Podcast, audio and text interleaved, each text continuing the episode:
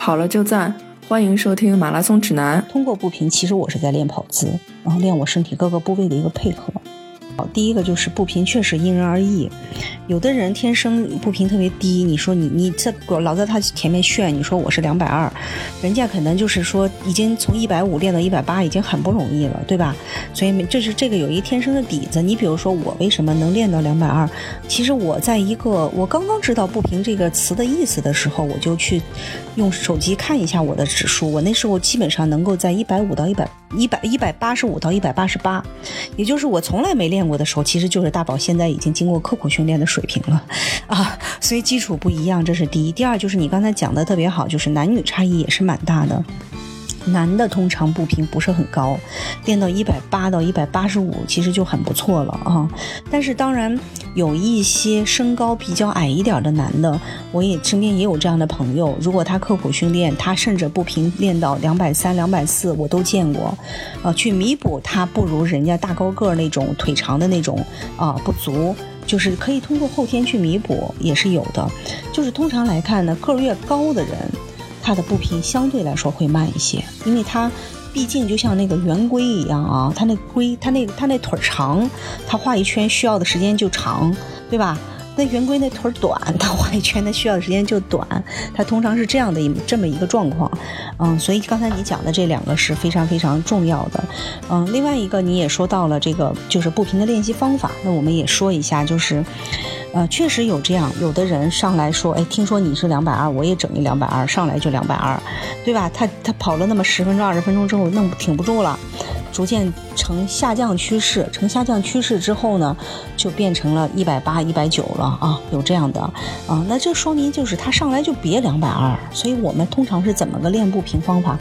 第一就是说，在你现在自然状态下，你先了解你的步频啊。咱们手机里头，我记得月跑什么都有一个对步啊之类的啊。你先了解，哎，了解说，哎，我的步频在这个里头经常是一百七啊，一或者说它一百七，那就叫做什么八十五对步，对吧？都有这样的数。哦，那我是一个个人是个一百七的步频，我先了解我的步频，了解之后呢，再次我要知道就是练习步频的方法，它其实是跑姿。这个是心里一直要有的，我是靠跑姿来提高我的步频，而是不是靠生迈腿。那么我开始怎么办呢？我在那个手机上下一个叫步频节拍器啊，步频节拍器，我把这个 app 下下来，下下来之后，我就把它设定到一百七十五，一百七十五之后，我就这这一次跑步我定在一百七十五，我开始练。那么练的时候呢，听到这个哒哒哒哒节拍器的时候，每一步都要踩上啊，不能踩几下。晃了几下，又踩几下，又晃了几下，那不行，就每一步都要踩上。如果你踩的时候有困难，就降，就把这个节拍器的数字往下调啊。如果你踩的时候你觉得这节拍器怎么那么慢呢？我这个不小心就给超了。好，那没关系，那你就提，你再提五下，你再试试啊。就是要把它设定到一种你脚比轻松能达到，但是如果你走神你又达不到。就是这么一个状态，不要那个特别苦、特别苦的那种拼命的去达到，因为跑姿的形成是需要一个过程的啊。包括你你在哒哒哒哒踩的过程中，你就会去想，哎，我怎么用我的这个核心重心的部分去发力？哎，我是不是全脚掌？哎，我是不是没有外八？我是不是膝盖和脚尖都是冲前的？哎，我是不是步子太大了？别别步频上来了，速度也上去，这是很容易。步频上来，速度一上去，心率就上去了。那你这个别跑成了无氧了。本来一次有氧的步频练习，让你跑成无氧步频练习了。所以，其实在这个过程中，除了踩步频节奏，就是你需要想到这些啊。当你一百八，哎，踩一段时间，你觉得又很轻松，又要马上要老要冲破的感觉，那你就再把它调到一百八十五。每个阶阶段大概都要适应个一两周，每个阶段越往上适应的时间越长。你比如说，你一个一七零步频的人，终于有一天你可能练到两百了。假定你有一天可能两百，你甚至要维持两三个月，啊，就是越往上，你可能维持的时间越长，嗯，然后在练的过程中呢，你会就要找身体感知，一个是靠跑姿，一个是放松，因为有的人不会放松，绷着膝盖。收着胳膊啊，就是特别紧张，下来脖子也疼，胳膊也疼，就是也特别是你练完步频，如果你的小腿肌肉极紧极紧，那第一可能是你设定的快了，第二就是你并没有用跑姿，你是在甩腿去甩这个步频，你是想跟上这个节奏，所以导致着你过多的用到了你的腿部肌肉，比以前用的还多，啊，腿部肌肉用的还多，你就会变得很紧很紧。这个我自己都经历过，啊，所以在练步频的初期，腿部肌肉紧是一个正常现象，你还没有找着感觉，对吧？就特别需要回来用那个按摩轴，自己去好好滚一滚。然后呢，晚上呢，好好泡泡脚，去把这个整个的，就是腿脚啊，去放松一下。这个过程很重要，因为练步频的初期，肌肉都会很紧。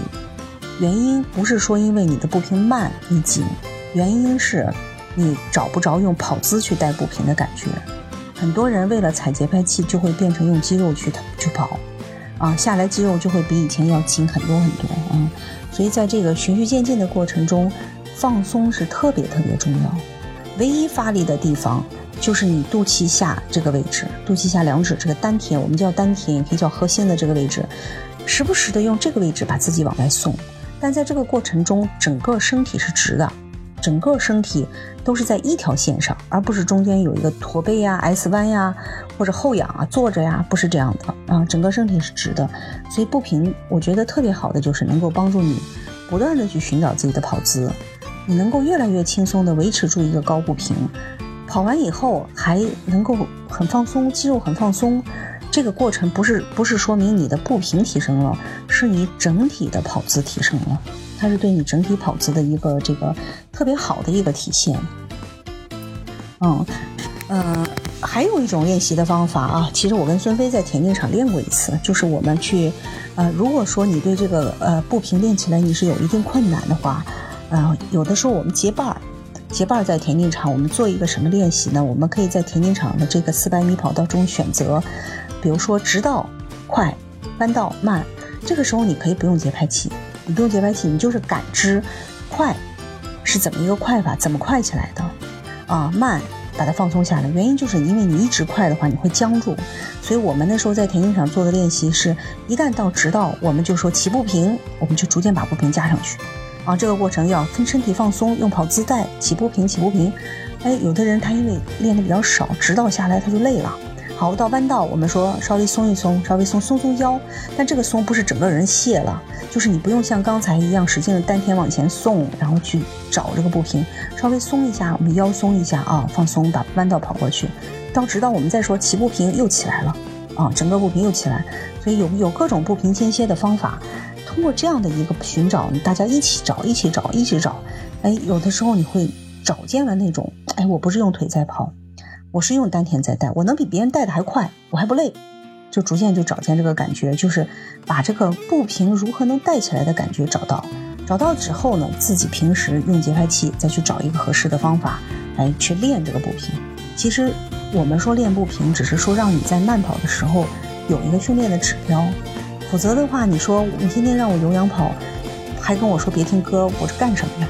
其实慢跑是最好的练跑姿的方法。换句话说，一到两年的时候，跑步就是练跑姿。换句话说，就是练跑姿。你说我怎么体现？步频是一个特别好体现的指标。你能轻松快乐地维持高步频，那你一定有一个特别放松舒适的完美的跑姿在后面支撑你。感谢大家收听马拉松指南，在各大播客客户端搜索“马拉松指南”都可以收听。我们的主播呢也都有自己的微博，我的微博是。艾特段威喜欢阳光很好。我的微博是孙飞 runner，我的微博就是我的名字石春健。我们节目的微博、微信都是艾特马拉松指南播客，欢迎大家关注。